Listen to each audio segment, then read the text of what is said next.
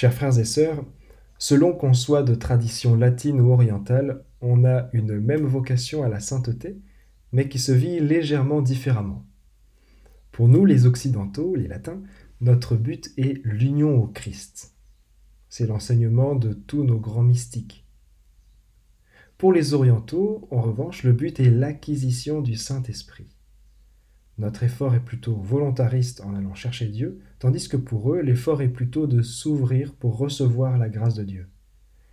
Les deux mouvements se complètent. Donc quand on parle de Saint-Esprit, on peut aller chercher auprès des maîtres spirituels orientaux. Parmi eux, il y en a un bien connu et tout à fait à propos. Il s'agit de Saint Séraphin de Sarov. Je le cite. Le but de la vie chrétienne consiste dans l'acquisition de l'Esprit Saint de Dieu qui introduit dans notre cœur le royaume de Dieu et creuse le chemin pour obtenir la béatitude du siècle à venir. Le jeûne, la prière, la charité et toute bonne action accomplie au nom du Christ n'en sont que des moyens. Le Saint-Esprit, comment s'y prend-il pour nous sanctifier et faire advenir le royaume de Dieu? En nous J'ai relevé trois de ses qualités principales. Première qualité, la relation.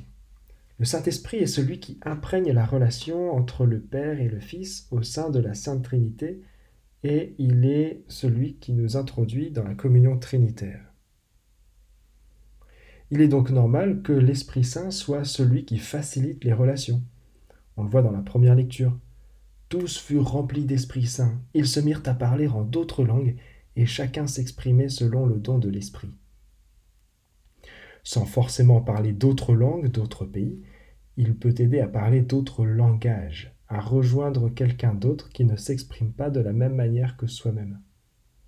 Il permet de voir la petite attention, le petit effort qu'on ne verrait pas au premier abord chez l'autre.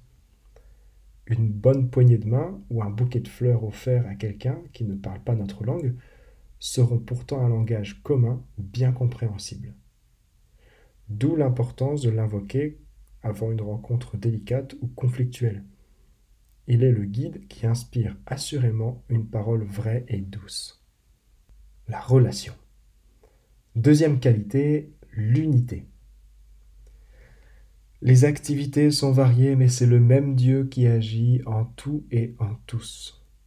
À chacun est donnée la manifestation de l'Esprit en vue du bien. Saint Paul, deuxième lecture.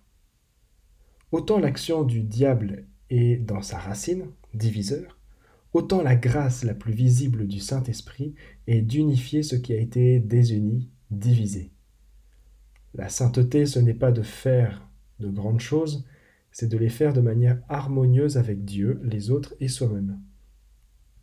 Dans les premiers mouvements écuméniques du siècle dernier, on a commencé à se connaître et à entrer dans une réciprocité, d'abord dans les lieux où on priait le Saint-Esprit.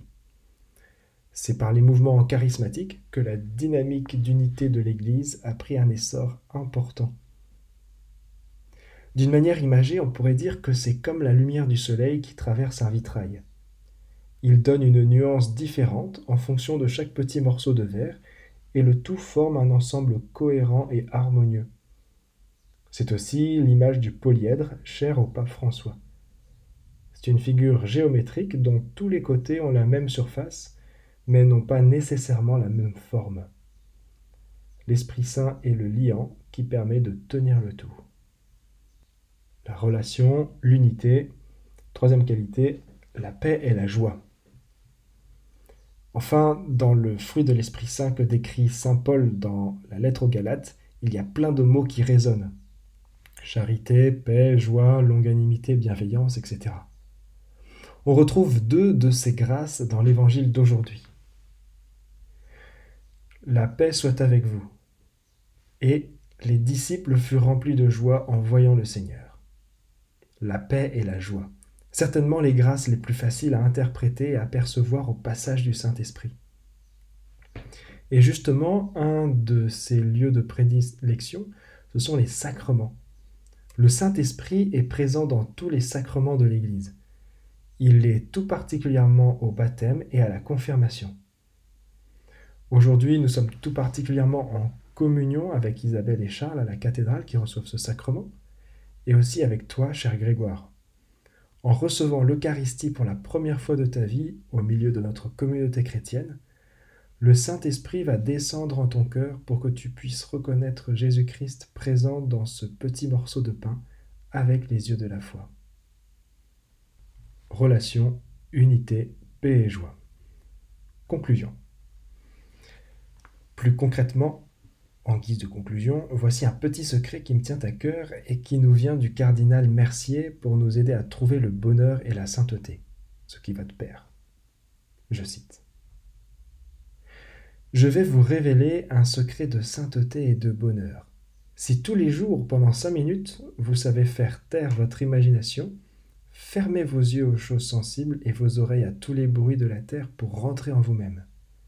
Et là, dans le sanctuaire de votre âme baptisée, vous parlez à ce divin esprit. Ô Esprit Saint, âme de mon âme, je vous adore. Éclairez-moi, guidez-moi, fortifiez-moi, consolez-moi. Dites-moi ce que je dois faire. Donnez-moi vos ordres.